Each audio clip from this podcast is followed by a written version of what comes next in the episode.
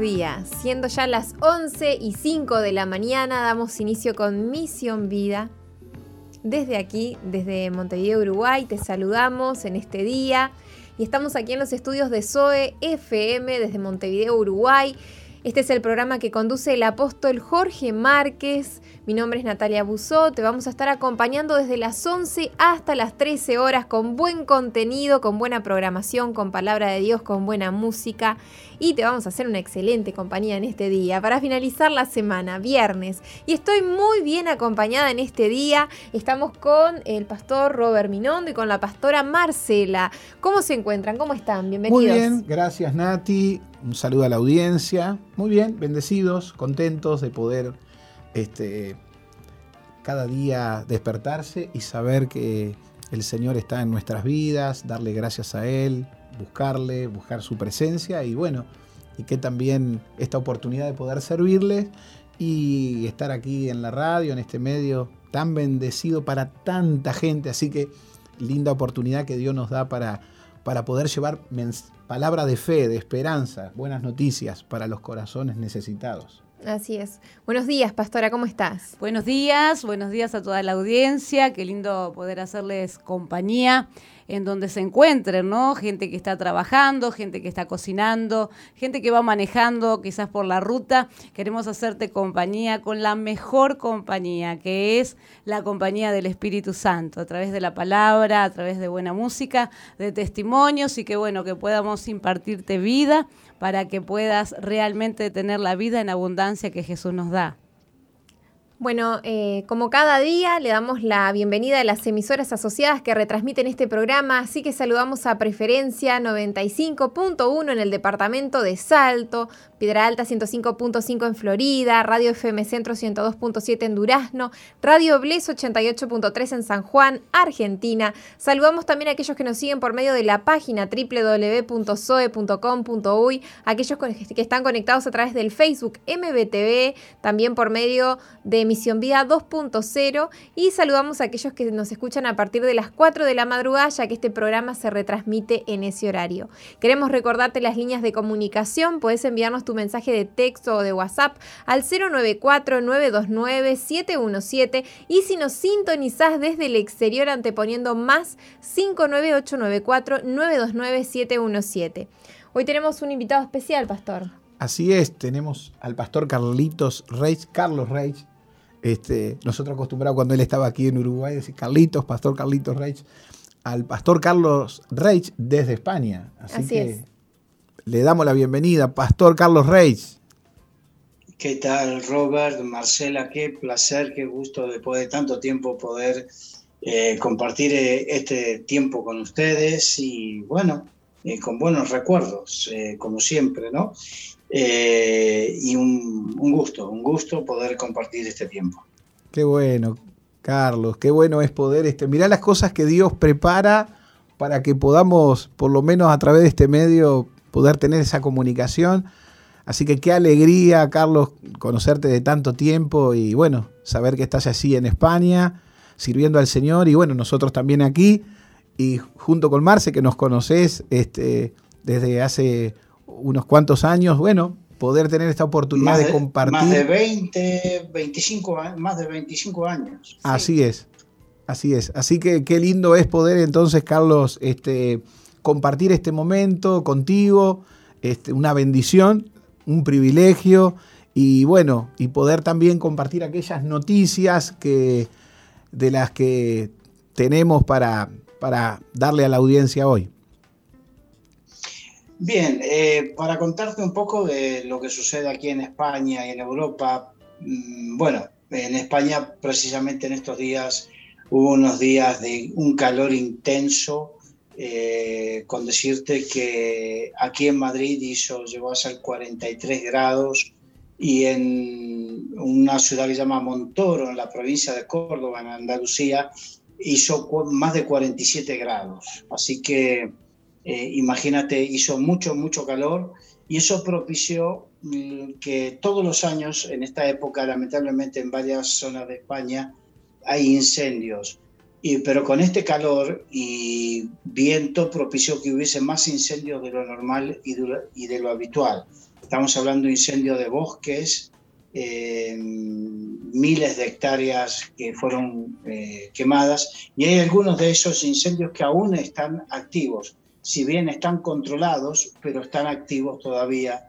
Y eso eh, evidentemente es un, peligro. Pero bueno, también sucedió en el resto de Europa, en Grecia, ah, una de las islas griegas, media isla fue quemada, eh, hubo incendios también en Italia, en, en varias partes de, Europa, sobre todo la zona mediterránea, donde pegó el calor africano, eh, o sea, una masa de aire africano vino y trajo mucho calor y lo que se llama calima, que es el polvo del desierto del Sáhara en suspensión.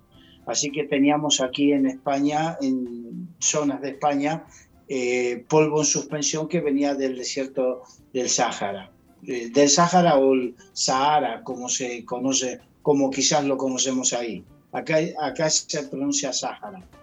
Eh, por otro lado, tenemos el tema de la pandemia y las contradicciones que hay, eh, terrible.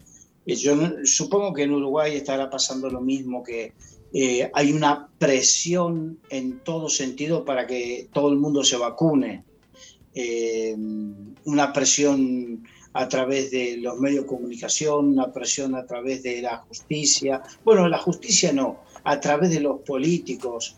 Eh, hay distintas zonas donde el, quieren que los, eh, el personal médico obligarlos a, a que se vacunen en las residencias de ancianos quieren obligar al personal que se vacune, pero resulta que la justicia dice que no. Cuando llevan el tema a la justicia, la justicia dice que no, que, que eso es eh, vulnerar los derechos personales. Entonces hay una, pero te, por todos lados te presionan que te vacunes, que te vacunes.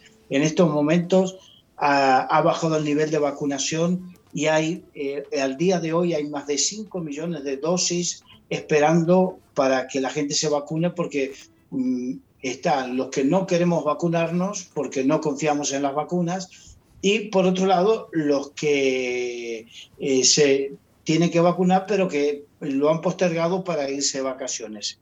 En definitiva, a día de hoy, noticia de hace un par de horas, hay más de 5 millones de vacunas esperando para, para poder inocularse a la gente que así lo quiera.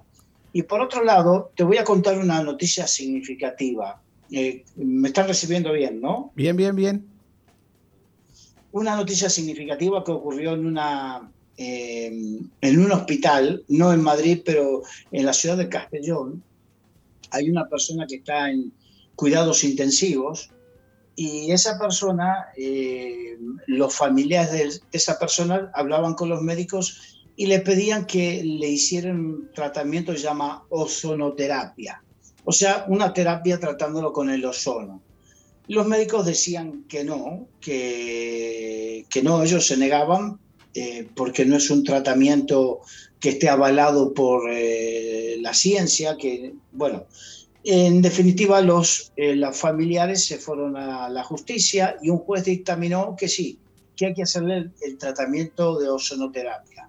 En definitiva, salió una doctora diciendo, presta atención, porque una parte tiene razón, pero la otra, vamos a ver, diciendo cómo un juez puede dictaminar eh, hacer un tratamiento eh, por sobre la ciencia, ¿no? Hasta aquí la doctora creo que puede decirse que tiene, hasta tiene razón.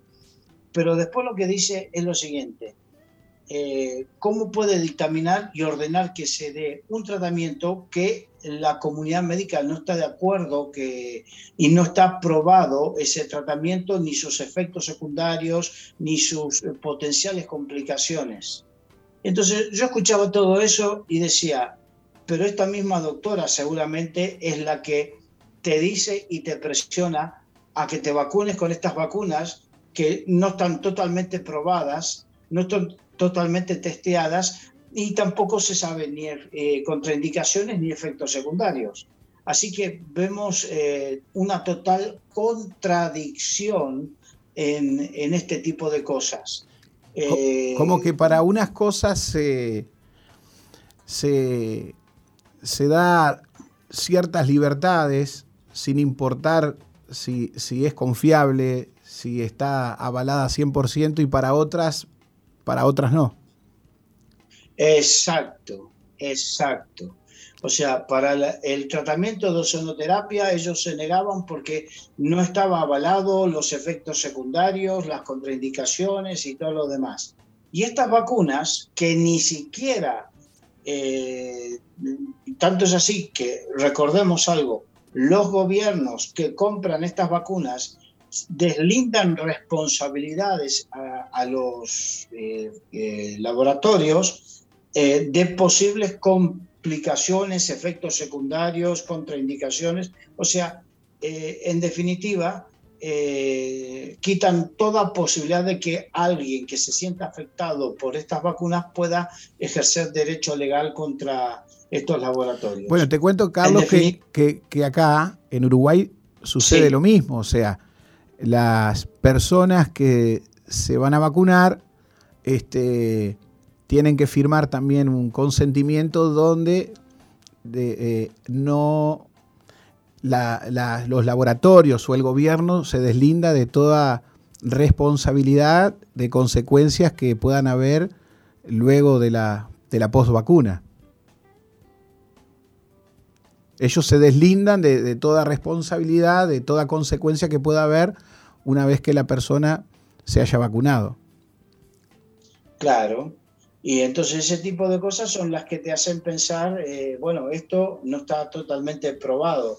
Esto me hace acordar, eh, no sé si tú te acordarás, hace un año o algo más de un año, eh, al ex presidente de Estados Unidos, Donald Trump, en una conferencia de prensa, él dijo lo siguiente, dijo, estamos firmando el permiso para tratar a la gente, comenzar a tratar a la gente cuando en Estados Unidos estaban muriendo a montones, sobre todo en Nueva York, em, em, damos permiso para que comience a tratarse a la gente con el dióxido de cloro o la o cloroquina, cualquiera de los dos nombres.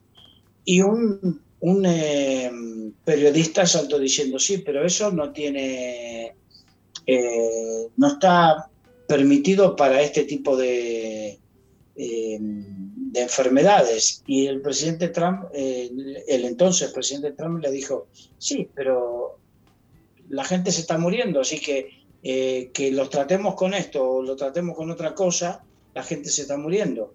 Eh, en definitiva, a Trump le hicieron la vida imposible por eso. Pero ahora que tenemos las vacunas y que las vacunas están en la misma situación, es más, la cloroquina o dióxido de cloro si tú te fijas, hace años que se viene utilizando contra la malaria eh, y se sabe exactamente cuáles son los efectos secundarios, las contraindicaciones. Lo que no se sabe tan a ciencia cierta con las vacunas. Eh, con esto no estoy diciendo, no quiero decir que la gente tiene que dejar de vacunarse y tomar cloroquina. Lo que estoy diciendo es las contraindicaciones y cómo nos estamos eh, estamos perdiendo la confianza en políticos y medios de comunicación por tantas mentiras y cosas sesgadas. De tal manera que hoy en día ni siquiera en las redes sociales tú puedes hablar libremente de ciertos temas. Es como que hay una línea trazada, una agenda trazada, o una agenda, perdón, hecha, donde las cosas se tienen que dar de una manera sin dar a lugar otras opciones se transforma lo que muchas veces dice el apóstol en una, en una dictadura, el, tema de la salud, el, apriete económico que se va dando en las naciones, eh, de hacer las cosas con un lineamiento y fuera de eso no, no, se acepta nada. Exacto, pero fíjate, eh, yo sé, yo me acuerdo cuando comenzamos el, en estos minutos, decía tantos años, yo me acuerdo cuando tú estudiabas y, eras soltero y estudiabas y te forzabas eh, por estudiar y, todo eso, en la universidad yo creo que te enseñaban a tener un, pensamiento crítico, ¿sí o no? Claro. Ahora no hay, no hay posibilidad de tener el pensamiento crítico. no te deja. En, enseguida te dicen... ahora es un, un pensamiento único. Claro, enseguida cuando tú dices no me quiero vacunar, te dicen eres un negacionista. No, no soy un negacionista. No voy a negar que existe el, coronavirus. No, no puedo negar los muertos, el sufrimiento de la gente. No puedo negar. Lo que sí me niego a, que, a, ponerme una vacuna en la cual, primero, eh, con tantas mentiras que vinieron desde la Organización Mundial de la Salud, desde los políticos, desde desde los periodistas, ¿cómo voy a confiar yo en algo que no está debidamente probado? Eh, entonces, evidentemente, no hay una, científicamente, no hay eh, algo probado que pueda decir, puedo ponerme la vacuna 100% con tranquilidad. El que quiera hacerlo está en todo su derecho, yo no lo voy a cuestionar, pero por favor, no me cuestionen a mí si argumento con un pensamiento crítico que no me quiero vacunar. Porque ahora está la otra, es que ponen, te ponen la carga a ti que por tu culpa, por no vacunarte, es que la pandemia sigue en activo. Y no es así, porque está probado que sigue en activo. Aquí la quinta ola, lo he hablado las últimas veces, eh, vino por el descuido de los jóvenes, que lo único que quieren es fiesta, lo único que quieren es eh, emborracharse, discotecas y todo eso, y no se preocupan cuánto se contagian. De hecho, la quinta ola aquí en España fue la, llamada ola joven, eh, que recién ahora, recién ahora está bajando la curva, recién ahora, eh, y se decía que era la ola joven porque principalmente atacó a los jóvenes, porque los jóvenes fueron los que más se expusieron al contagio por su forma de ser. O sea que no es porque estén vacunados o no estén vacunados, porque es más, hay muchos que con las dos dosis de vacuna aún se han contagiado y, y aún han, muerto. Entonces estamos hablando de el descuido. Es más peligroso que el vacunarse o no vacunarse. Claro, eh, qué importante es, eh, eh, Nati, Carlos, el, el, ser prudente, ¿no? Este, pero también que puedan aceptar eh, no, ser no estar en esa línea cerrada y ser abierto a aquellas, aquellas personas que optan de otra manera enfrentar este, el tiempo que está viviendo, el tiempo que están viviendo las naciones, el tiempo que están se está viviendo con el COVID, de si aceptamos o no aceptamos, pero bueno, como que se va formando ese pensamiento único de hacer las cosas con ese alineamiento, donde eh, si opinás diferente, no sirve. Y, si te mantenés en esa posición, es como que te señalan y, sos parte de, consecuencias que puedan venir sobre, sobre el contagio y todo eso. O sea, como que de alguna manera es una presión psicológica, eh, generando temor. Totalmente de acuerdo. Eh, una presión Totalmente de acuerdo. Sí. Estamos bajo una presión los que no se quieren vacunar están bajo el punto de mira de ser los culpables de todo esto, cuando no es así, no es así y se lo discuto a quien quiera. Claro, yo no puedo discutirlo con argumentos científicos, pero sí el espíritu crítico, por favor, todos aquellos que fueron a la universidad, todos aquellos que son eh, profesionales, lo primero que les enseñaron y que te enseñan bajo el pensamiento eh, aristotélico es el pensamiento crítico. Eh, estamos hablando del pensamiento filosófico de la antigua Grecia, que era un pensamiento crítico con todo. Eh, por lo menos tengamos algo bueno, recordemos algo bueno de todo eso. ¿Para qué? Para que no nos dejemos llevar por el pensamiento único. Pensemos. Hay otro filósofo que dijo, pienso, luego existo. Aquí lo importante es, eh, me quiero librar de la pandemia para, para, seguir mi vida, para seguir la fiesta, para otros para seguir trabajando con su familia, con sus estudios. Hay muchas cosas comprensibles, pero recordemos, no todo es blanco y negro en, en este tema. ¿Por qué? Porque verdaderamente las vacunas no está demostrado que sean 100% eficaces ni que eh, te libren de consecuencias. no está demostrado. Por lo tanto, no nos, eh, no nos mm, señalen, no nos cataloguen aquellos que eh, no aceptamos. Es más, yo te voy a contar, aquí en España, aquí en España, eh, hay una vacuna que se está probando y hay tres más que se están en proceso y son más confiables, ¿sabes por qué? Porque están llevando un proceso más lento, pero que precisamente están cumpliendo con los parámetros científicos de, eh, de controles, de pruebas, de experimentaciones, eh, así que son más confiables que estas que en siete meses las sacaron al mercado. Muy bien. Este, Carlos, Pastor Carlitos Reitz, ¿tenemos alguna otra noticia? Bueno, eh, el otro gran tema en el mundo es eh, lo que está sucediendo en Afganistán. Y aquí en España toca porque España siempre estuvo hace muchos años que está en Afganistán con eh, con Policía Nacional, con soldados. De hecho, dos aviones fueron de aquí, de España, a rescatar, a, traer a su, al personal español que estaba allí y a su vez al personal que colaboraba con el personal español, porque no solamente que mm, traer al personal propio, sino que cada país lo que está haciendo es aquellos que trabajaban como guías, traductores, y a sus familias intentan sacarlos de ese caos. Eh, yo estoy relativamente cerca del eh, aeropuerto de Torrejón de Ardós, donde es que vienen los, los aviones, porque son aviones militares. Entonces, eh, por aquí cerca es donde ya llegó un avión ayer con cuarenta y pico de personas y hoy llega otro avión con más de 150 personas. Dentro de un par de horas llega decirte que, por ejemplo, eh, hay parte del personal español que estaba tan complicada la cosa que lo tuvieron que sacar las fuerzas norteamericanas con un, helicóptero.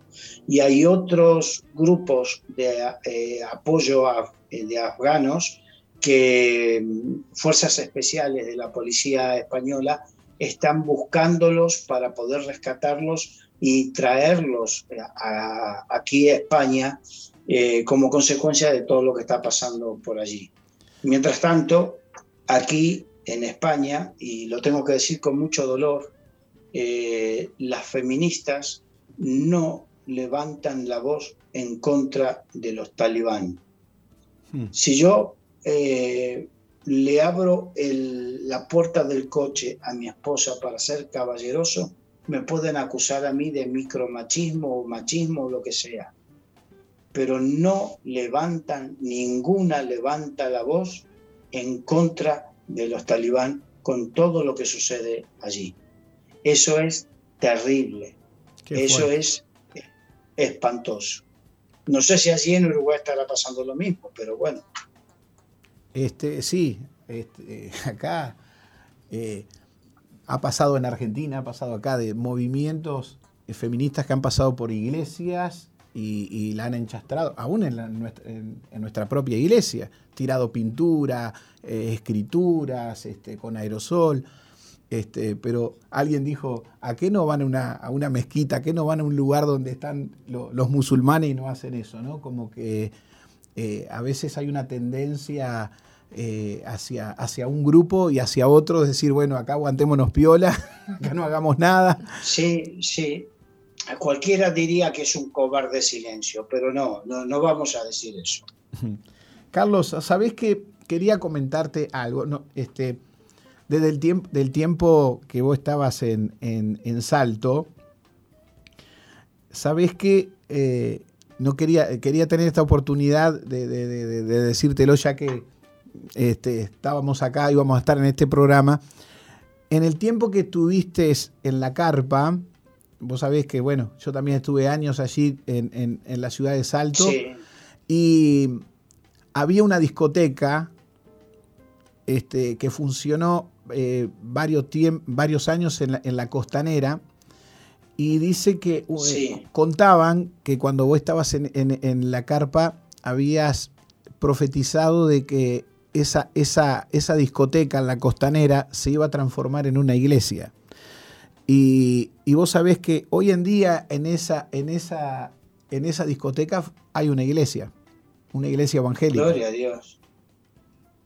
Mira, qué bendición. Sí, eh, sí, sí, yo me acuerdo porque en toda esa zona donde estaba, perdón, donde estaba la carpa, había toda una zona de, de, mucho fluir de la noche, en toda esa zona. Mucho, mucho. Eh, Así que bueno. Claro. Sí. Mira, qué bendición. Así que bueno, este, ¿qué, qué, cuánto, cuánto eh, poder hay en la boca de los hijos de Dios, ¿no? Cuando uno declara bendición. y quería, quería comentarte esto, Carlitos, quería comentarte esto. Que sé que te, que, que, te iba a alegrar. Muchas gracias por comentarlo, la verdad que sí, la verdad que sí, porque fíjate que van a ser como 30 años de eso. Claro. Año 92, 93. Imagínate, quizás muchos de los que nos están oyendo ni habían nacido. Así es. bueno. Carlitos, tenemos que estar este, ya, ir al corte. Una bendición poder haber compartido contigo noticias y poder, este, bueno, eh, tener este, este contacto que ha sido de gran bendición para nosotros y también de bendición para la audiencia. Te saludamos junto con Marce aquí, que Dios te bendiga, te queremos mucho. Dios te bendiga, Carlitos. Saludos a tu esposa. El milagro de Dios sobre tu vida. Serán dados. Que Dios les bendiga. Un abrazo. Un abrazo. Eh, hasta pronto y bueno, que la gracia de Dios les acompañe. Amén. Dios te bendiga. Bueno, muy linda la entrevista que hemos tenido recién con nuestro corresponsal desde España, el pastor Carlos Reich, siempre trayéndonos noticias actualizadas de la situación que están viviendo allí. No te vayas, quédate con nosotros porque en un ratito después del tema musical volvemos con más contenido y con más de Misión Vida. No cambies la sintonía. Enseguida regresamos con Misión, Vida.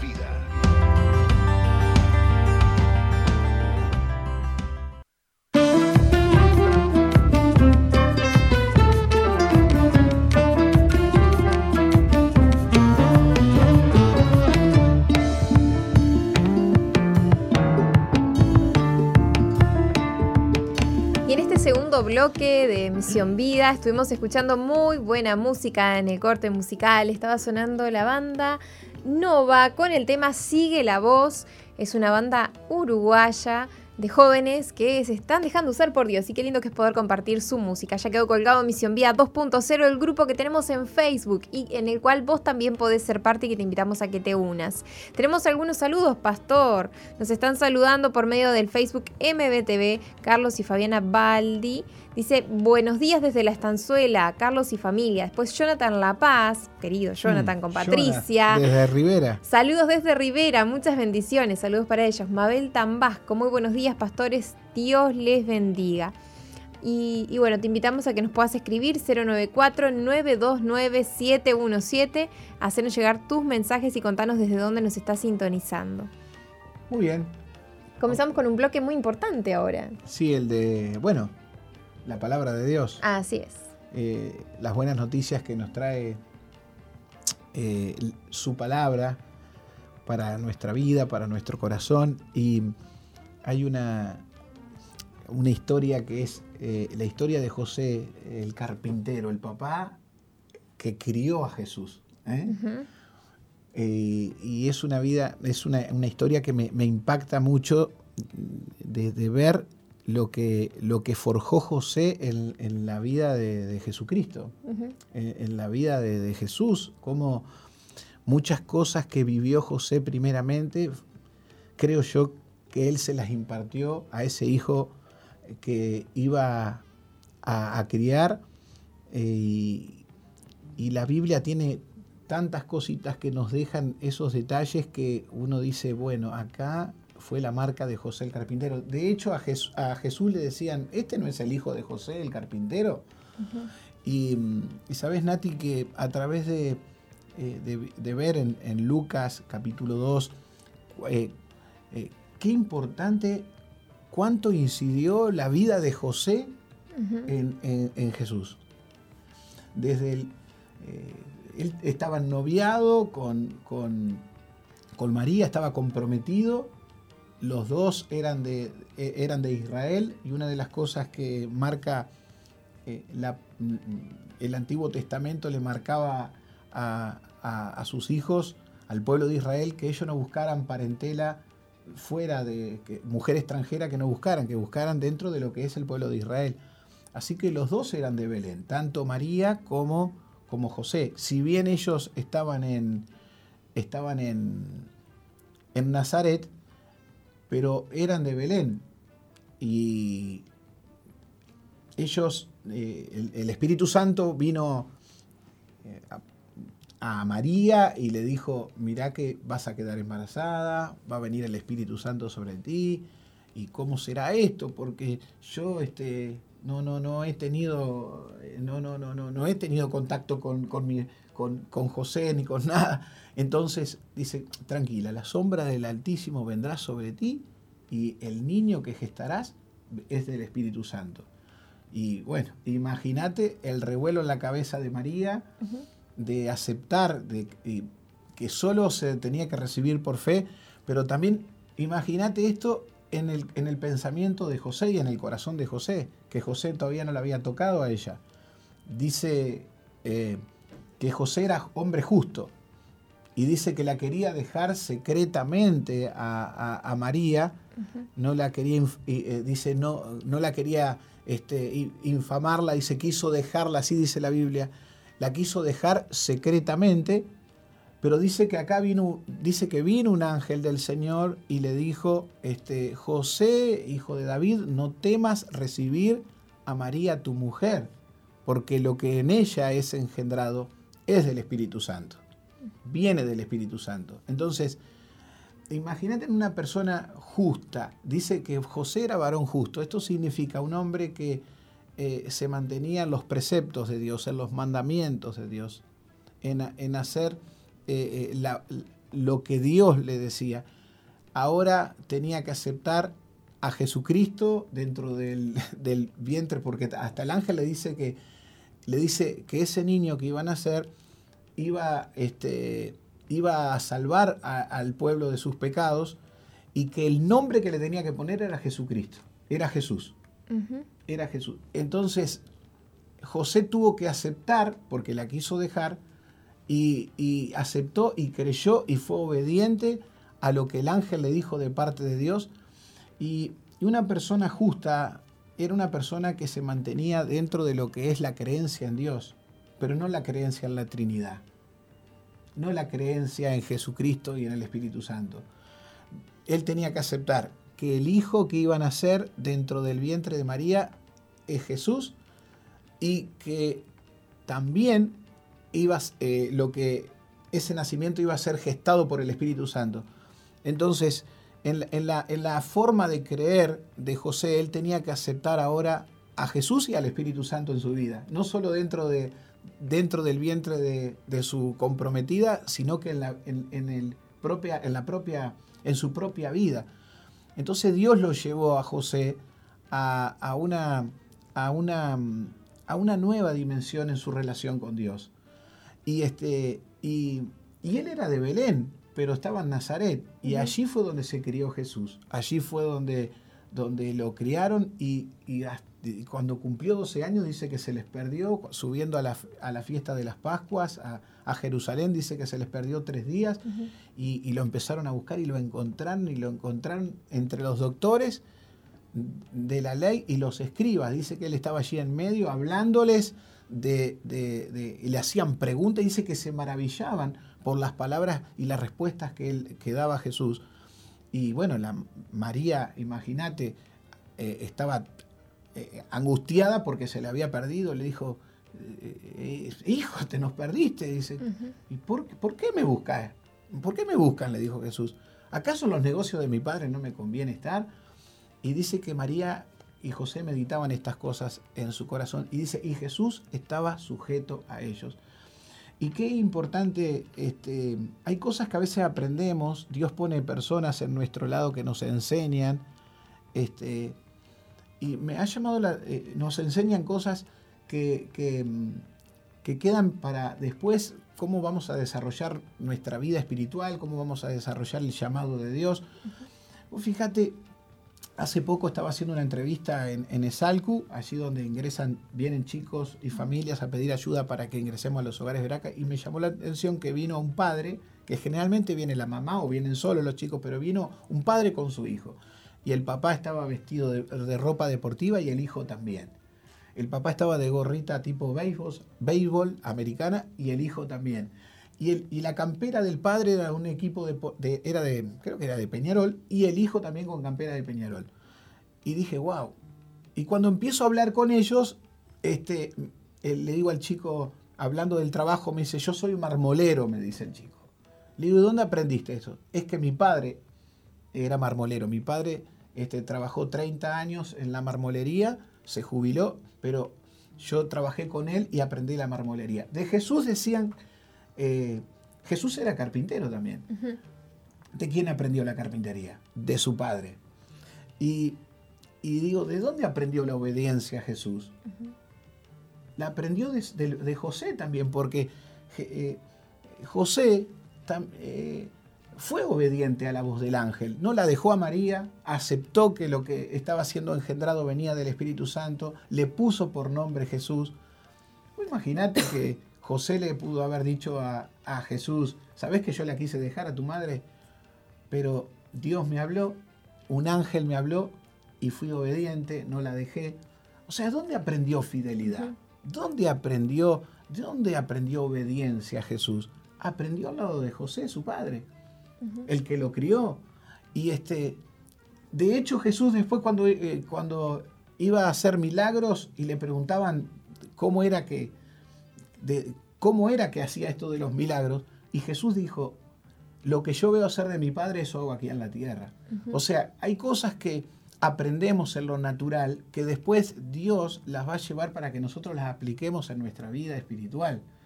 Dice que él, eh, di- dice que él se sujetaba a sus padres, dice la, la palabra que, que- que él fue obediente. Y Jesús ah, escuchaba la voz de su Padre Celestial, o sea, de Dios. Pero eso también él lo vio en, José, el carpintero. Él también lo vio que eh, en la historia que le contaría Jesús, yo escuché al ángel, escuché la voz de Dios y, creí eso. Entonces, eh, nosotros a veces menospreciamos aquellas cosas naturales que nos tocan hacer eh, en nuestro trabajo, en personas que Dios pone, pastores o, eh, o en nuestra propia casa, aprendemos cosas que Dios después las va a usar. Pero ¿sabes qué, eh, Nati? Lo otro que aprendo de la historia de José es que eh, él tenía solo una relación con Dios. Dice que era hombre justo. Y él se mantenía en los preceptos y en los mandamientos de Dios, pero no tenía esa experiencia que era con Jesús y con el Espíritu Santo y la tuvo que aceptar. Y muchas veces Dios nos lleva a, un, a, un- a una, a una nueva, este, eh, a, un nuevo relacionamiento con Él, porque Él está viendo que en nuestro corazón queremos y Dios, si, si ve en tu corazón que vos querés más de Él, Él se va a manifestar, Él se va a revelar a tu vida. Dios se le, se le reveló por medio de Jesucristo y del Espíritu Santo a la vida de José y a la vida de María también. Y, y hay algo que me llama la atención porque también dice que si le creyó que su, su comprometida estaba embarazada del Espíritu Santo, imagínate que cuando nació Jesús, vino el ángel y le dijo, vete a Egipto, porque el, el- el rey eh, ha dado una orden de matar a todos los niños nacidos. De, de- de- de- de- de cierto tiempito, este, de tantos meses, eh, la orden es matarlo. Y este, entonces él escuchó la voz del ángel y se fue a Egipto. Cuando la Biblia dice ah, que no bajes a Egipto, que no desciendas a Egipto, o sea, eh, José era un hebreo, un judío mantenido en, la palabra, en los consejos de Dios, y él se fue. O sea, Dios le tuvo que romper argumentos y estructuras que hay veces que Dios quiere hacer cosas en nuestras vidas y no son conforme a como nosotros eh, pensamos o creemos, y Dios tiene que eh, trabajar y, nos saca de, de nuestros parámetros, de, nuestras, de nuestra estructura, para llevarnos a una, nueva dimensión. Si él primero le creyó a, al Señor, a Dios, de que lo que tenía su esposa era engendrado por el Espíritu Santo, a Dios se le iba a hacer más fácil después hacerle creer de que tenía que ir a Egipto para cuidar a ese hijo que, que había nacido. Entonces, ¿cómo, cómo Dios, a veces nosotros le marcamos a Dios cómo tienen que ser las cosas, y hasta a veces nos ponemos religiosos y bíblicos, porque José podría decir, ¿cómo me mandás a Egipto cuando tú en tu ley, no, en tu palabra nos enseña que no descendamos a Egipto? Ahora, una tierra que siempre nos persiguieron en Egipto, la historia marca que eh, Egipto siempre fue un, un aguijón para el pueblo de Israel, ahora la seguridad y la protección mía está en irme para ahí pero ya Dios venía rompiendo esas, esas estructuras, ¿no? Y también lo que uno piensa este, es eh, cómo Jesús, sabiendo que había nacido con un propósito, esperó 30 años siendo carpintero como su padre, para que recién a los 30 años comenzara a hacer todos los milagros que hizo en tres años. Eh, ¿Cuántas veces hemos, eh, hemos preguntado eh, que sin duda Jesús habrá hecho milagros que nosotros no conocíamos o que no vimos? pero como que hubo una preparación en su carácter, una preparación en su ministerio, un tiempo marcado por Dios. Y hay veces que nosotros queremos que las cosas sean ya. Dios te dijo, bueno, vas a ser evangelista y vos pensás que ya vas a ser evangelista y vas a, a ir a predicar como siempre decimos, no vas a ir a predicar este, a la China. Pero mientras no aprendas a predicarle al que vive a tu lado, al que trabaja contigo, en lo cotidiano, no utilicemos aquella gracia y, el favor de Dios en nuestra vida y no hagamos la, la obra que aunque parezca que es poquito lo que hacemos, eh, nunca vamos a avanzar para que se cumpla ese propósito. ¿Cuántas cosas Jesús habrá hecho en esos 30 años eh, sintiéndose que, que, él sabía que, que venía el tiempo de Dios, el propósito por lo que él había nacido y había venido a este mundo? pero que estaría ahí haciendo sillas o no sé lo que estaría haciendo en la carpintería juntamente con su padre. Eh, hay personas que a veces piensan que bueno que el tiempo de Dios ya pasó, que el propósito de Dios ya pasó, pero cuando Dios llega, comienza a, mover y activar todo lo que Él nos ha prometido, que es lo que pasó justamente con el nacimiento de Jesús, ¿no? Cuando Jesús nació, empezaron a, cumplirse todas las promesas eh, que Dios había revelado en todo el Antiguo Testamento, ¿no? De hecho, en, eh, ahí en Lucas capítulo 2, eh, dice, eh, habéis oído lo que dijeron los profetas.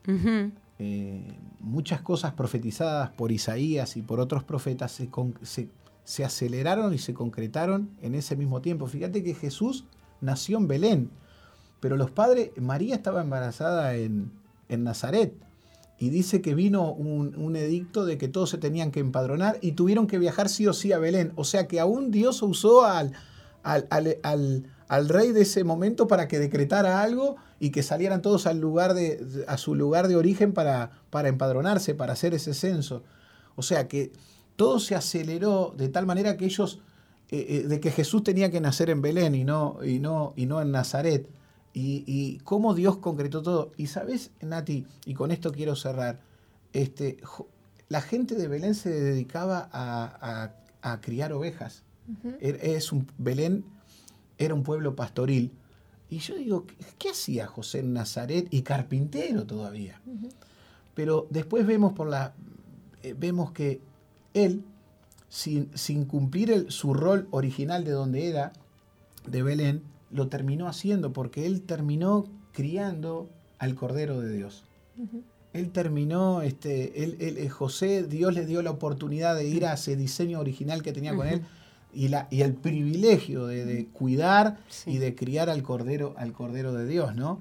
Así que vamos a hacer una oración, Marce, en este momento por aquellos que eh, están quizás viviendo cosas donde Dios los está preparando eh, para, para el llamado, Dios los está preparando y quizás hay cosas que estás rechazando, que hay cosas que no las estás entendiendo en el plano natural, que Dios esas cosas las va a usar luego para, para el llamado, para, para eh, aquello que Él tiene preparado para nuestras vidas, que es servirle. Entonces, eh, acepta el plan de Dios, acepta los tiempos de Dios, acepta el trato que Dios tiene eh, con nosotros. David no se hizo rey este, de un día para el otro. haciendo un curso, se hizo rey allí este, peleando con cosas, cuidando las ovejas que le dejó su padre. Hay, hay veces que hay cosas naturales que hacemos que creemos que no van a repercutir en lo espiritual o, en lo que Dios tiene para nosotros y Dios está trabajando en nuestras vidas, Dios está trabajando en nuestro corazón. Oramos. Señor,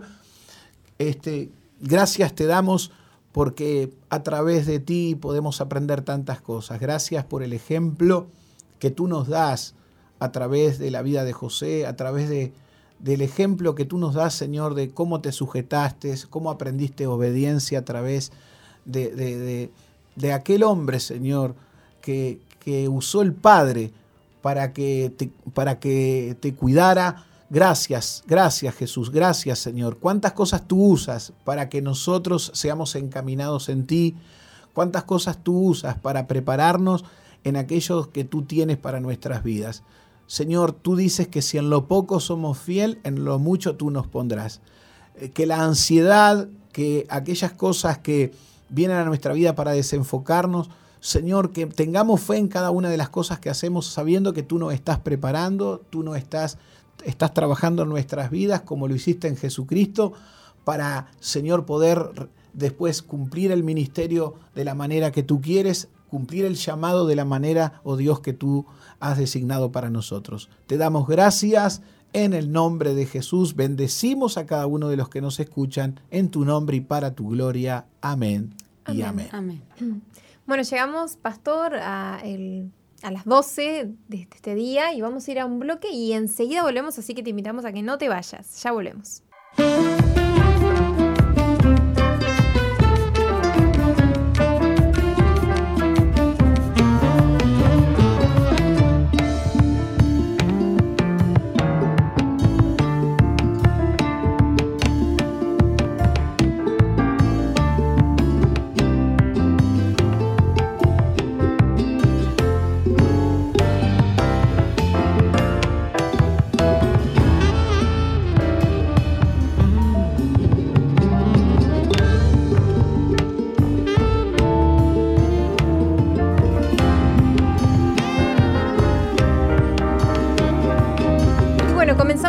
Este tercer bloque del programa Misión Vida. Estamos disfrutando de buen contenido, palabra de Dios, música muy linda. Y ahora comenzamos con el bloque que compartimos todos los viernes, donde compartimos una de las enseñanzas de nuestro apóstol Jorge Márquez, que fue justamente la prédica del domingo pasado.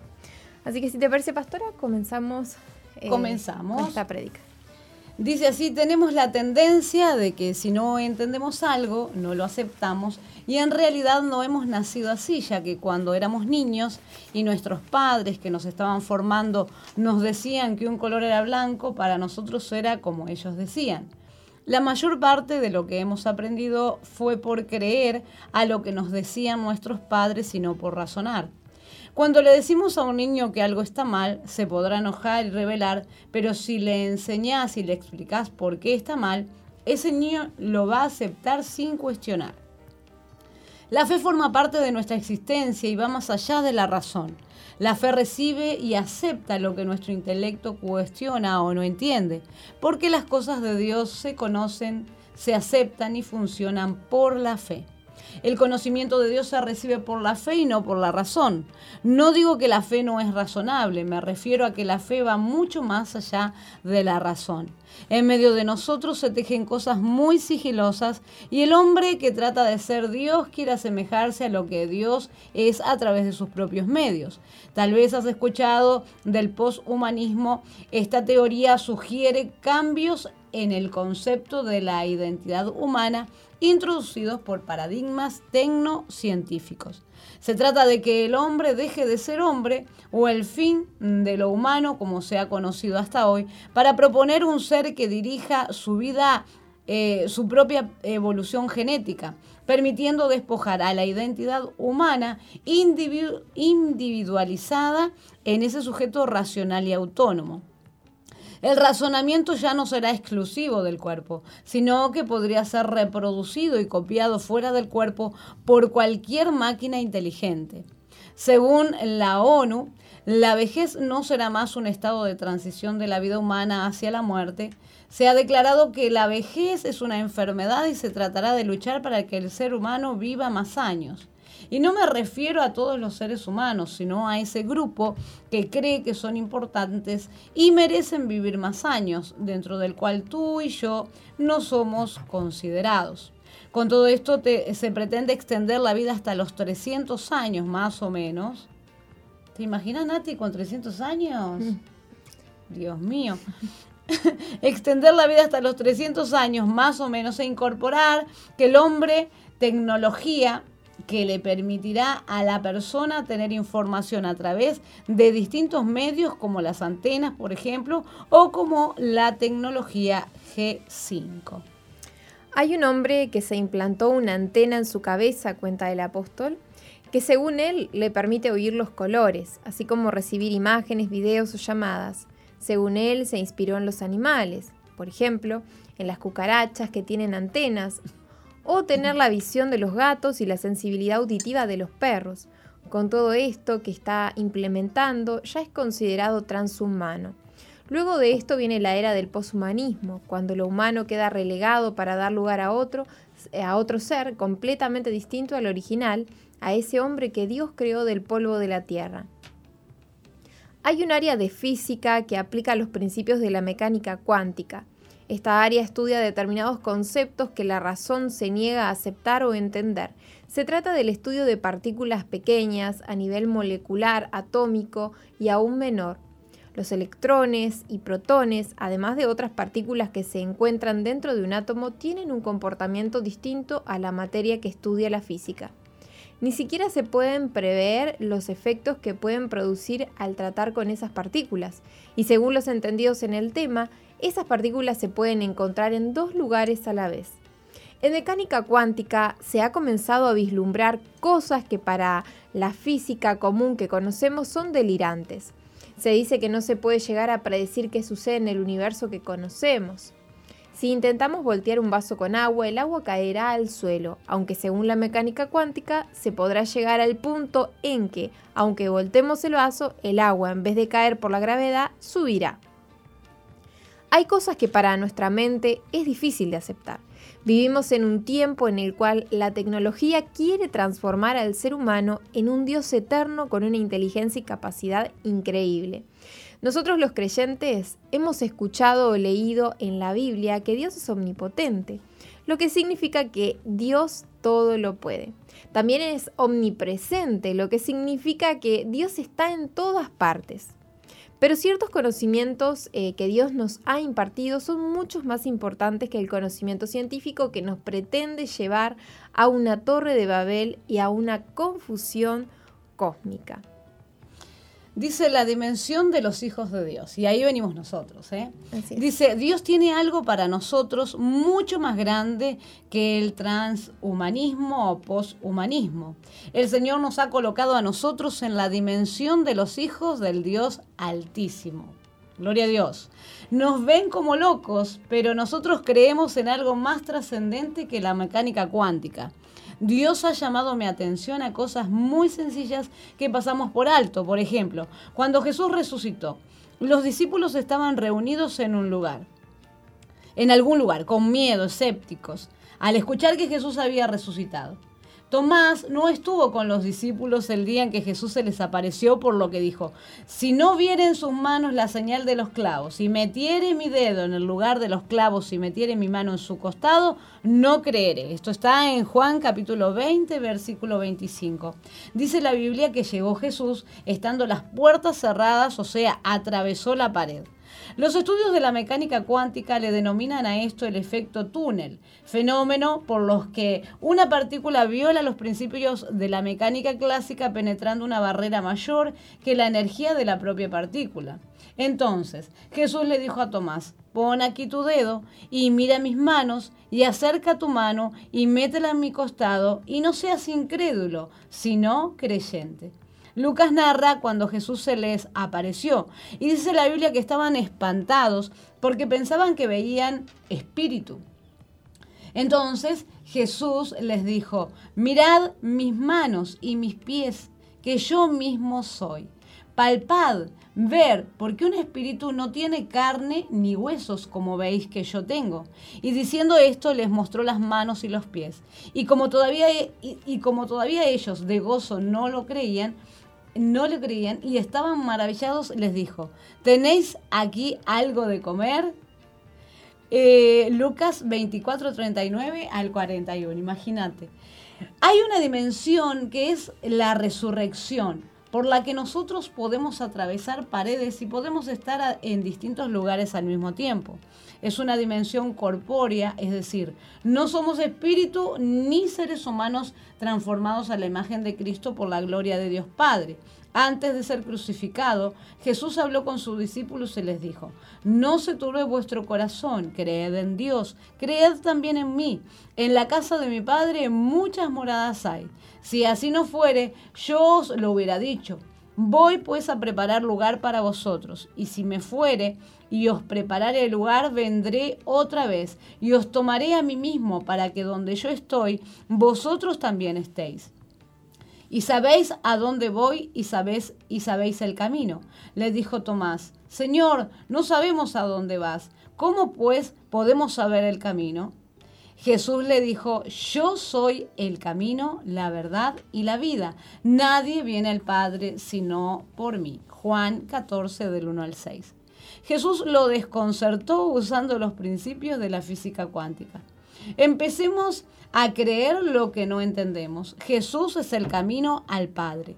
Los que creen en Jesús serán como Él, hablarán como Él y harán sus obras. Los discípulos menos entendían cuando les dijo Jesús, si me conocieseis, también a mi Padre conoceréis.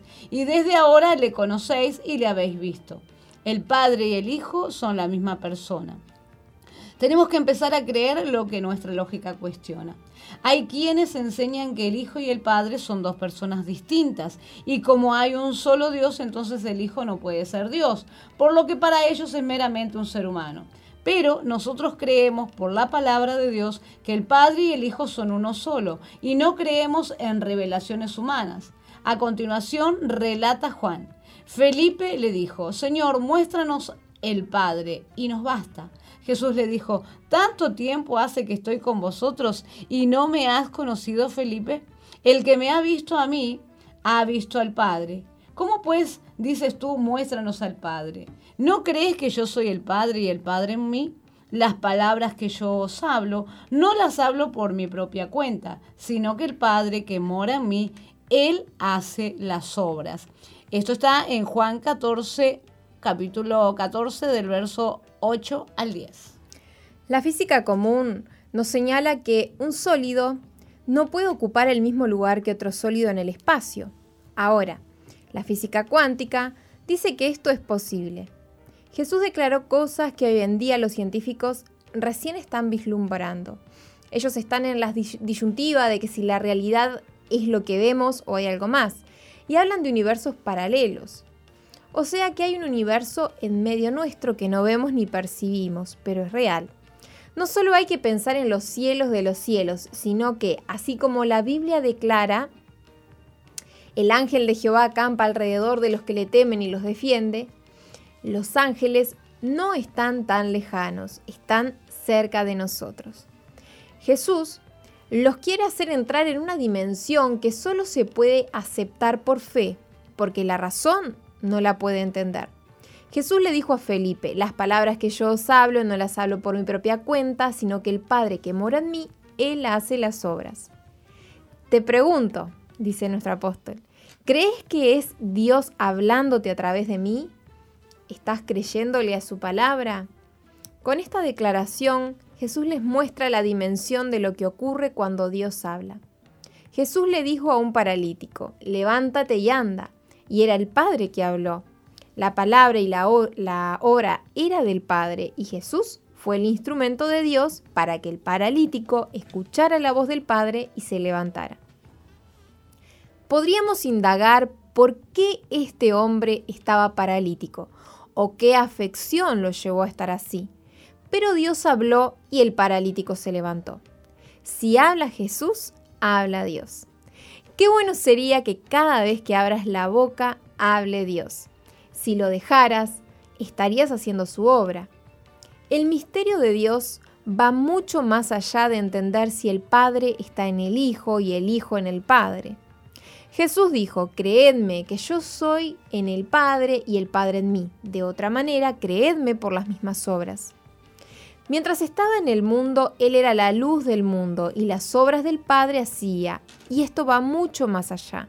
Jesús añadió, de cierto, de cierto os digo, el que en mí cree, las obras que yo hago, Él las hará también, y aún mayores hará, porque yo voy al Padre. Esto se encuentra en Juan 14, 11 y 12. ¿De qué obras habla Jesús? De las obras del Padre. Benditos los que hoy escuchan y creen. Benditos porque van a abrir su boca y van a hablar y, va a hablar el Padre. Van a abrir su boca y harán la obra de Dios. Jesús se iba al Padre, pero las obras de Dios seguirán haciendo aquí en la tierra y los que creen en Él las obras que Él hace, ellos también las harán. Y aún mayores obras harán, porque Jesús ha ido al Padre y aquí abajo nosotros hacemos la obra del Padre. Que Dios no te tenga que reclamar el día de mañana la palabra que hoy te da, pero no pusiste por obra que Dios no te tenga que decir que te mandó a su siervo para que te hablara al respecto y tú hiciste oído sordo, no hiciste su obra, sino que ocupaste el tiempo que te dio en cosas vanas.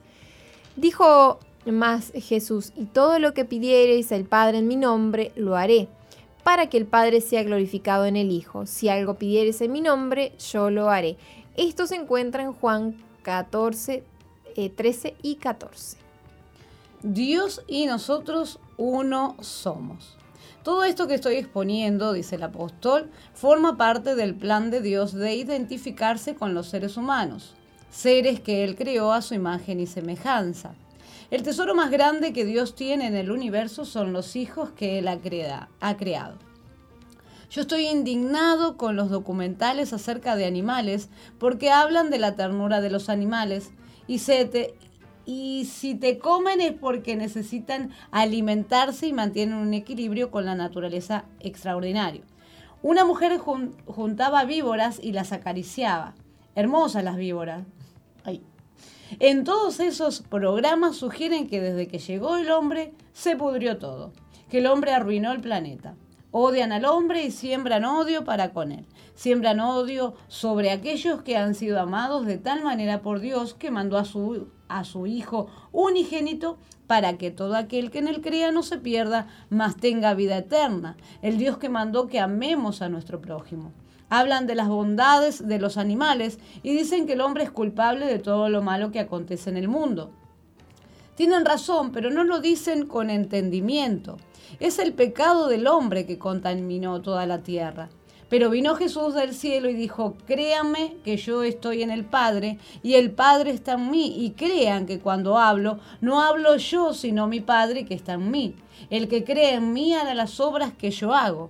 Jesús oró al Padre por sus discípulos y dijo, mas no ruego solamente por estos, sino también por los que han de creer en mí por la palabra de ellos. Juan 17, 20. Y resulta que ellos emitieron la palabra y hubo una generación que creyó. Y esa generación emitió la palabra y hubo otra que creyó. Hasta el día de hoy, por más de dos mil años, ha habido generaciones que han creído en la palabra de Dios hablada por los seres humanos que han creído en Jesús. Y los que han creído en Jesús han entrado en una dimensión a la cual la razón no quiere entrar. Esa es la dimensión de Dios, la dimensión en la que todo es posible, en la que no hay nada difícil para aquel que cree.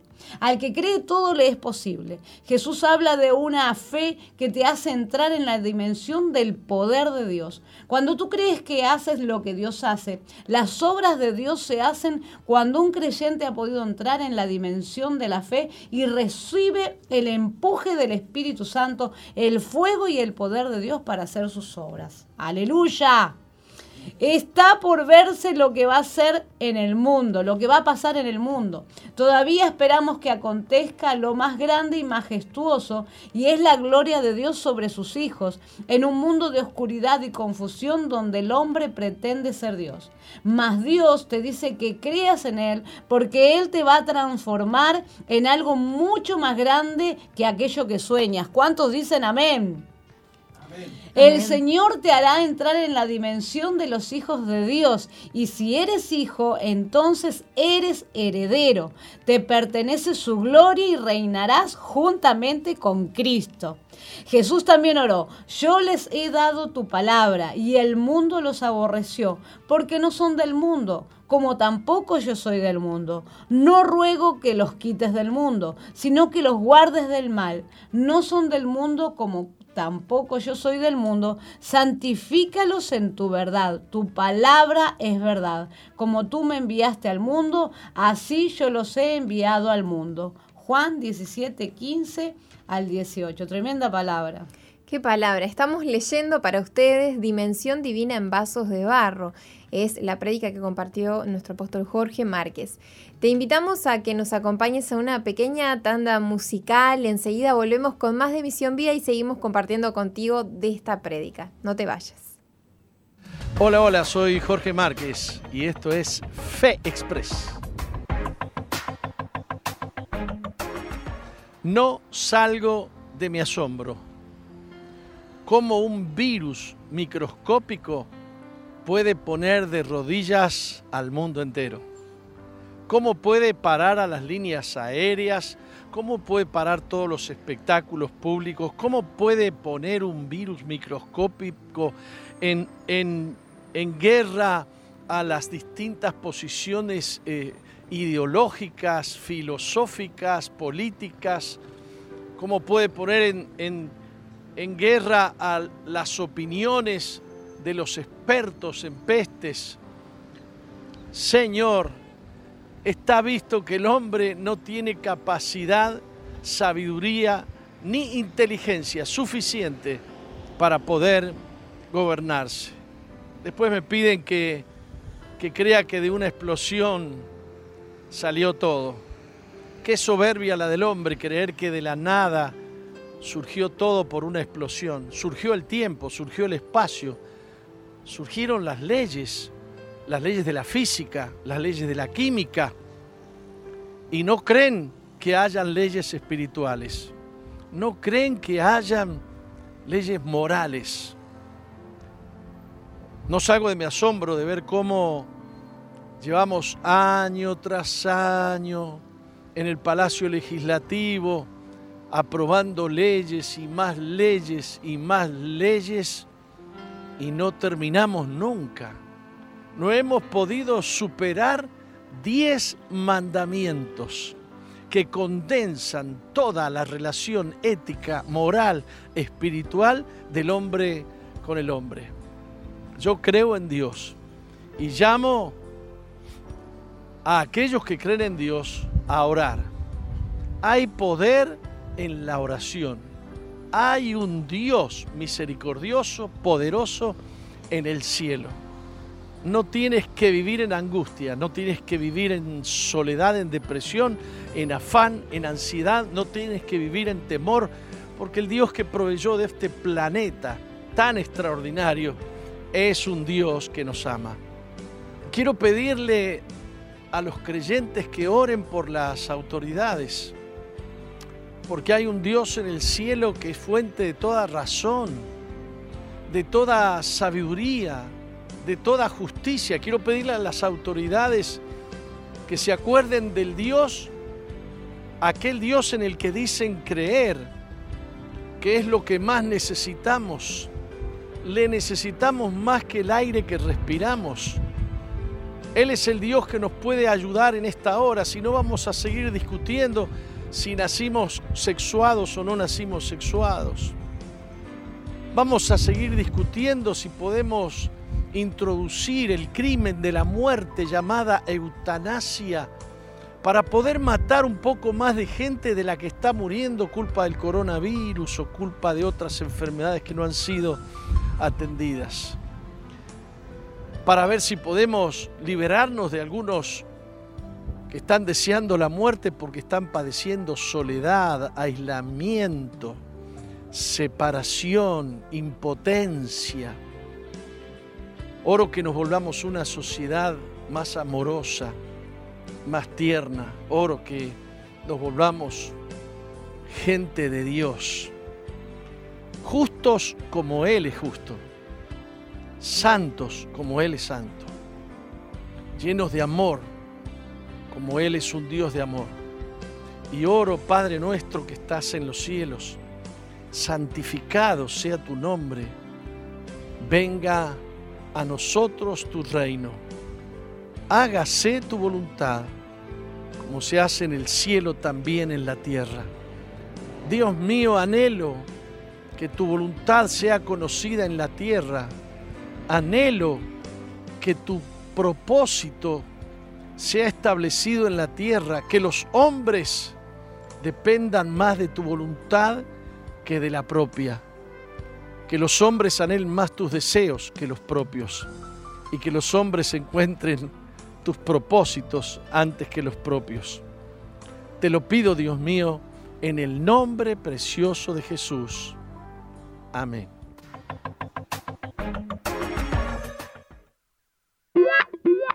Sigue al apóstol Jorge Márquez en su fanpage en Facebook, Jorge Márquez.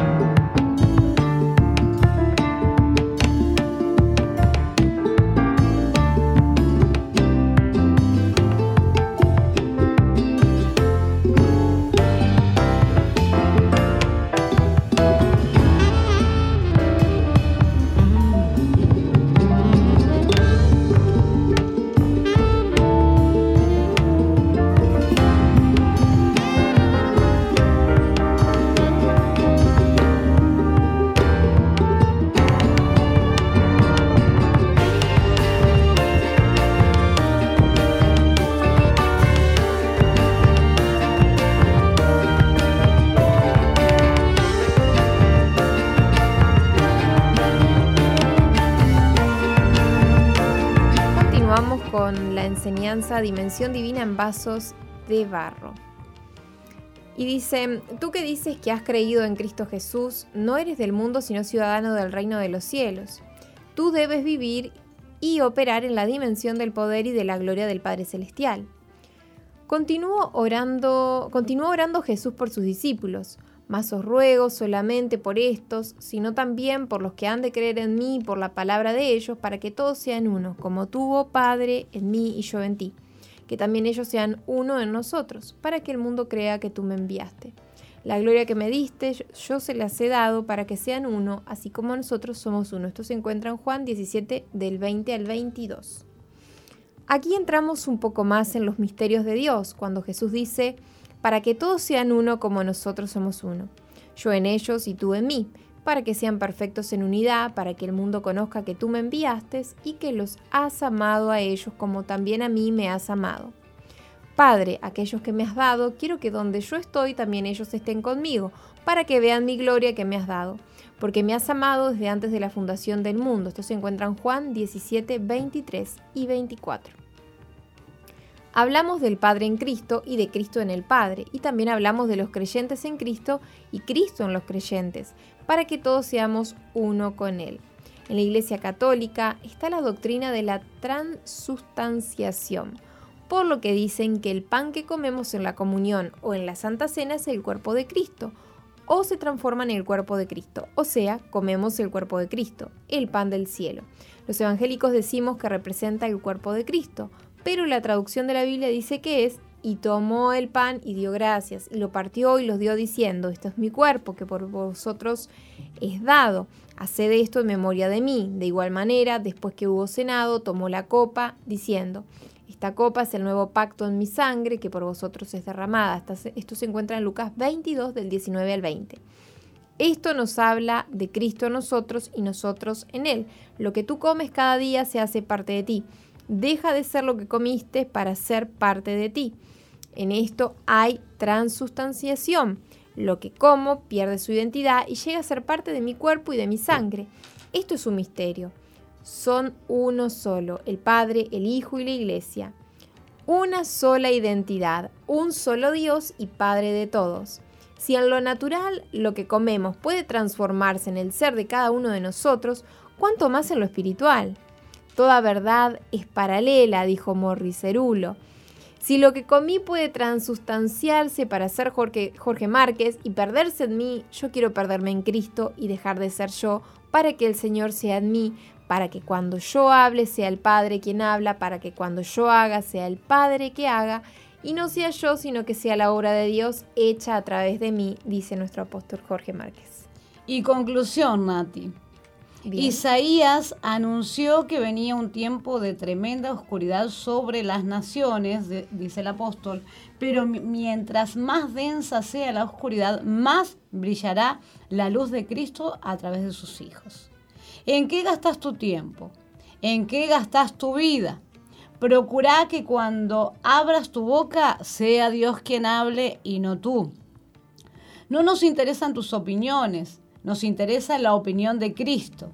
Qué bueno sería que te calles cuando no tienes nada bueno para decir. Qué bueno sería que dejaras de hablar, que dejaras a hablar a Dios. Con toda mi fe creo y confieso que el Padre habla a través de mí. Y si hay algún muerto por ahí en este momento, el Señor lo resucita. Amén. Si estás ciego, el Señor te permite ver. Si estás sordo, te permite oír. Para alguien va esta palabra, alguien dirá, soy yo. Amén. Me pongo de acuerdo con el apóstol y habla el Señor en nosotros.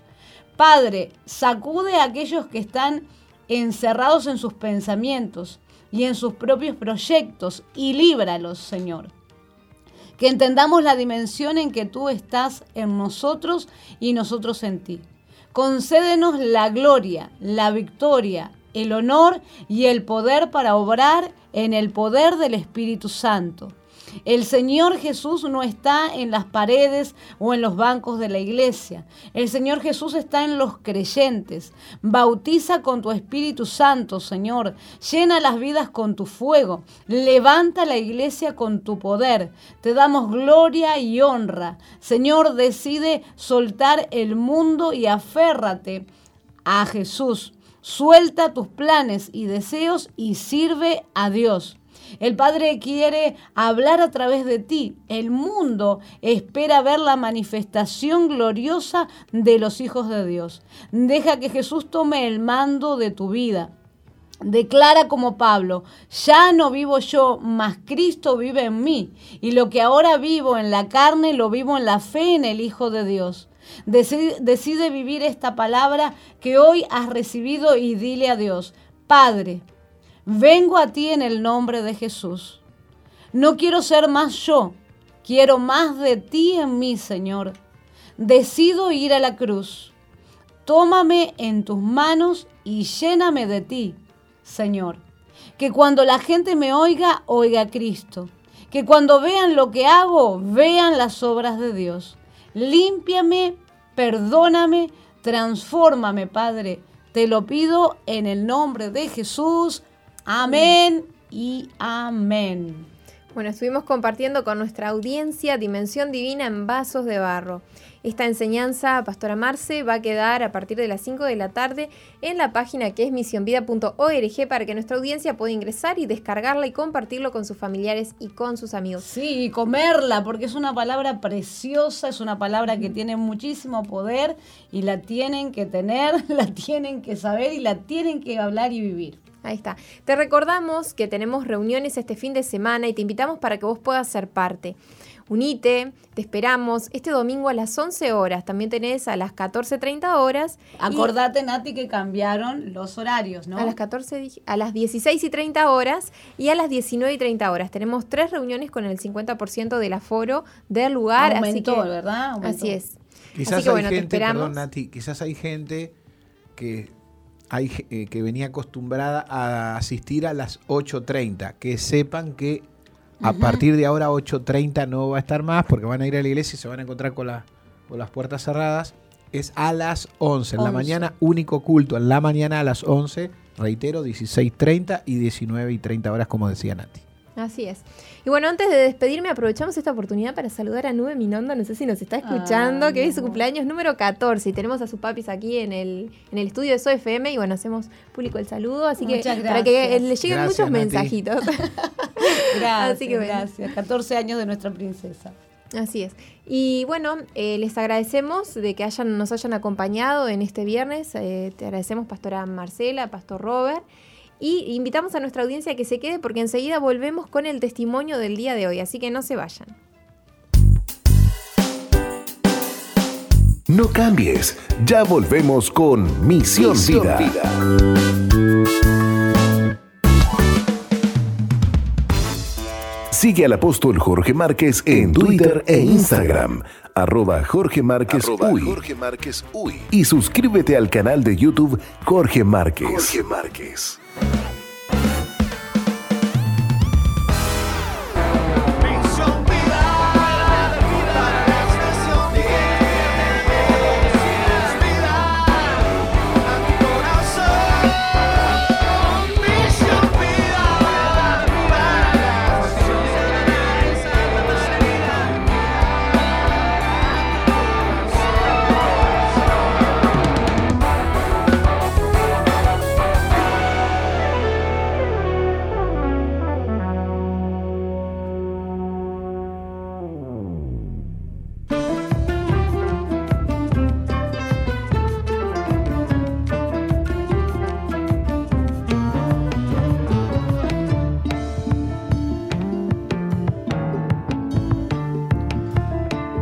está con nosotros desde Florida, la ciudad de Florida, eh, Luana Galván. Ella tiene 23 años y nos va a contar en este día cómo el Señor la libró del abuso, de la soledad, del rechazo y el intento de suicidio. Luana, bienvenida. Hola, buenas tardes, ¿cómo están? Buenas tardes, ¿cómo estás vos? Bien, ¿Contenta o un poquito nerviosa? sí, nerviosa. Ah, bueno, no te hagas problema. Ya te están escuchando dos, tres millones de personas más o menos. Ay, no. Le vamos a pedir a Nati que nos lea tu, tu- tu historia. Bueno, Uno de los primeros recuerdos de la infancia de Luana es Veraca, donde sus padres servían a Dios con mucha pasión. A sus ocho años, su papá engañó a su mamá y se separaron. Luego su padre se volvió adicto a las drogas y su madre comenzó a prostituirse, mientras Luana se transformó en un ser totalmente ausente y solitario. Cierto día, en medio de un pleito entre sus padres, se paró en el balcón y les dijo que si no paraban de discutir se mataba. Fue su primer intento de suicidio. Luego su madre se juntó con un hombre que comenzó a abusar de ella desde sus nueve años. Cuando le contó a su mamá, ella no le creyó. Desde entonces empezó a sentir un profundo rechazo y odio hacia ella. Cuando su madre fue a prisión, quedó al cuidado del hombre que abusaba de ella, por lo que huyó a la casa de su abuela, donde la trataban muy mal. Por entonces, una amiga del barrio la invitó a la escuela dominical y allí se encontró con Jesús por primera vez. Pero su abuela la echó del hogar, por lo que vivió en la calle de los 14 a los 17 años. Luego conoció a un hombre con quien tuvo una hija, era violento y le decía cosas como, por ejemplo, nadie te va a querer. En ese tiempo, una vecina la invitó a una célula.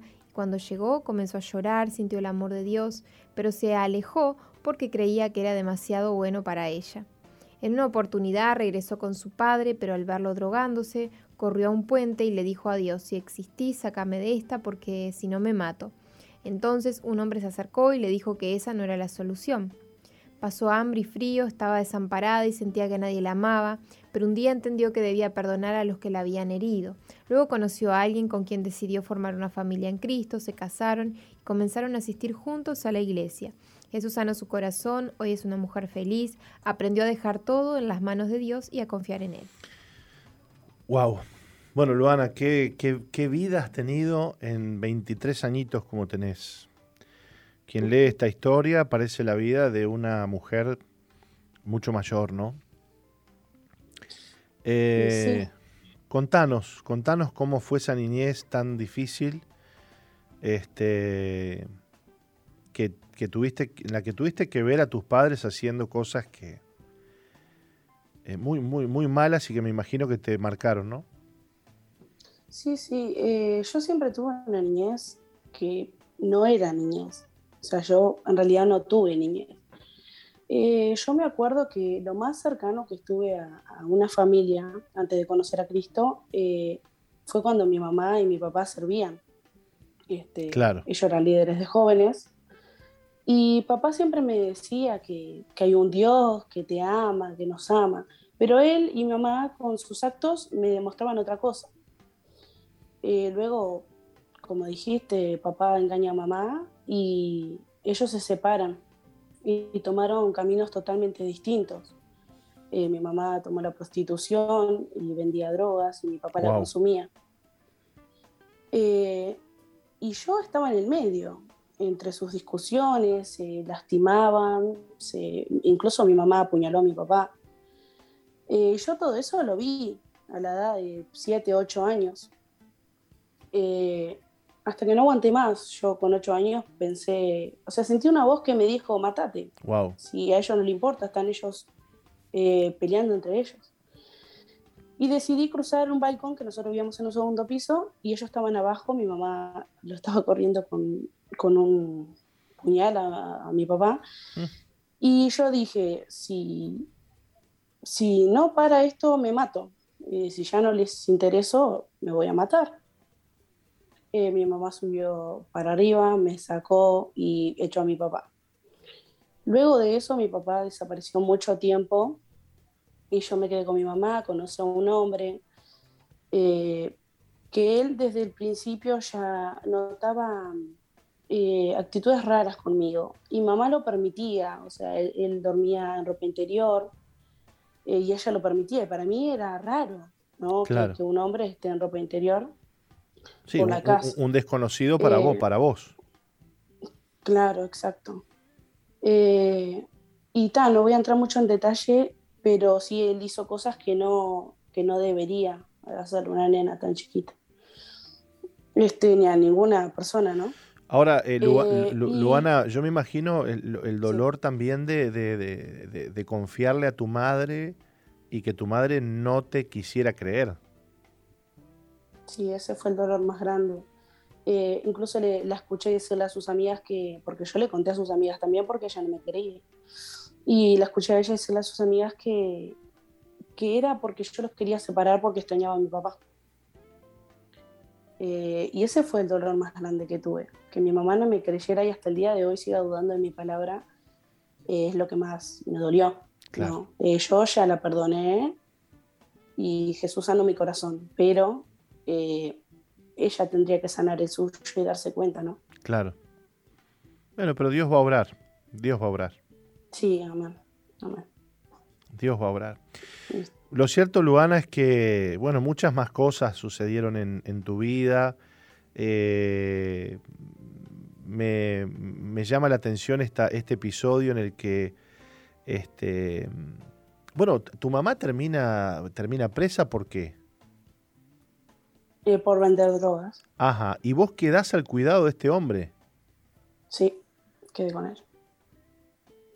Este, estuve con él y sucedió lo, lo que- lo que venía sucediendo ya hace tiempo.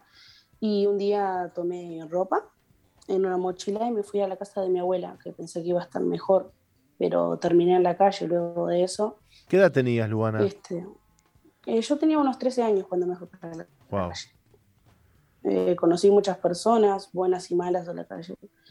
Y pasé mucho frío, hambre, horrible. No sabía que, que- que una nena podía pasar por eso, porque yo tenía amigas que, que tenían su familia, ¿no? que, que los cuidaban y la amaban, y yo me sentía una basurita.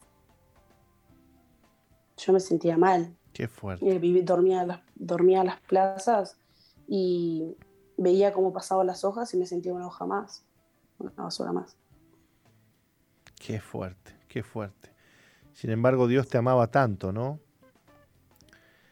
Y, tenía planes contigo. Vos, vos no lo sabías en ese momento. No, no, no. Si bien este, cuando era chica, una amiga este, me llevó a una escuelita dominical y ese fue mi primer encuentro con Dios, digamos. Y ahí yo sentí tanto amor, pero en casa era diferente. Este, y tal, y fui creciendo y no supe más nada eh, de lo que era Dios. Hasta que una vez una vecina me dice, che, ¿querés ir a una célula? Yo no sabía ya ni lo que era. Este, y cuando entro, algo me abrazó. Fue increíble porque eh, empecé a llorar y le hablaba y me reía y lloraba y saltaba y me sentía libre y me sentía amada, me sentía una mujer totalmente nueva. En ese entonces yo estaba con una persona, ya había salido de la calle, tenía 17 años, este, estaba con una persona con la cual tuve una hija, Eh, pero llegaba a casa y él era violento. Él era, era una persona que me decía a mí, no servís para nada, así como estás, ¿quién te va a querer? Sos gorda, sos negra, nadie te va a querer. Si no te quisieron tus padres, si no te quiero yo, no te quiere nadie. Esas eran las palabras que decía él. Y, y yo iba a la iglesia y me sentía totalmente diferente, pero con las palabras de él, es- la- sus palabras se fueron metiendo en mi corazón. Y yo me aparté de la iglesia. Eh, cuando ya me canso del maltrato, eh, me vengo a vivir con papá, este, pero al verlo drogarse, y no era vida para mí. Eh, decido irme y luego conozco a una persona que, que es un hombre maravilloso, que él me mostró que se podía formar una familia, porque yo no sabía lo que era eso. Yo para mí era golpe, maltrato y, Claro. maldecir todo el tiempo. Y él me mostró una cosa totalmente distinta. Este, nosotros nos casamos ya hace dos años este, y ahora servimos a Cristo, los dos. Qué lindo. Hoy, bueno, estás casada con esta persona y, y- y tenés una vida muy distinta a la que, a la que tuviste en tu niñez, ¿no? Sí, sí, tal cual. Cristo me alcanzó y soy una nueva persona. ¿Qué significa Jesús para vos hoy? Jesús e- es todo. A Él le temo, a Él le, le debo mi vida. Él, él es mi todo. Yo sin Jesús no soy nada. Qué lindo lo que estás diciendo. ¿Es un papá para vos, Jesús? ¿El Señor es un padre para sí. vos? Eh, Dios es mi papá, mi mamá, mi tía, es todo, todo. Mi mundo es Dios. Alguien que está escuchando podría decir, uy, qué, qué, qué religiosa esta chica, ¿no? Qué, qué exagerada, ¿no? Pero yo me imagino que con todo no. lo que vos viviste, no, no, no estás hablando tonterías acá, ¿no? No, yo, yo creo que a esa, esa persona debería conocer a Cristo y luego decirme. Claro, porque es fácil hablar de alguien que uno no conoce, ¿no? Claro, yo a las personas le digo que si probaron tantas cosas en la vida y les fue mal, ¿por qué no probar un poco de Dios?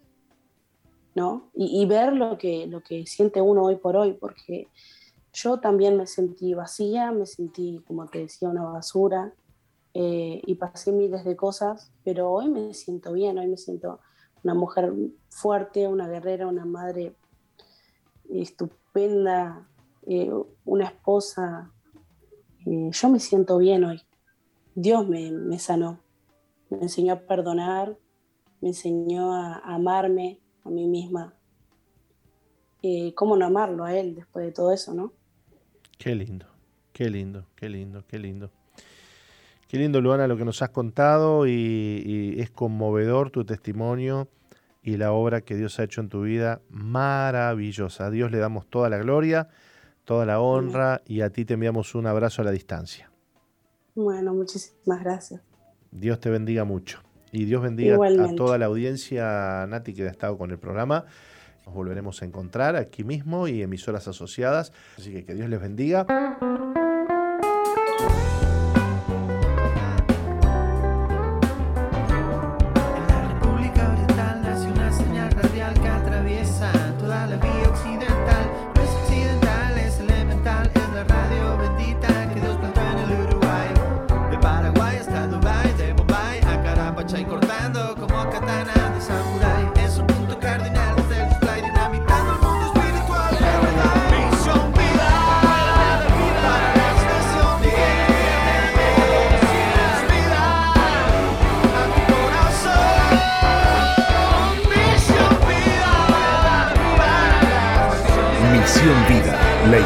Que Dios plantó en Uruguay para que juntos alcancemos lo imposible, presentó su programa exclusivo que conduce el apóstol Jorge Márquez.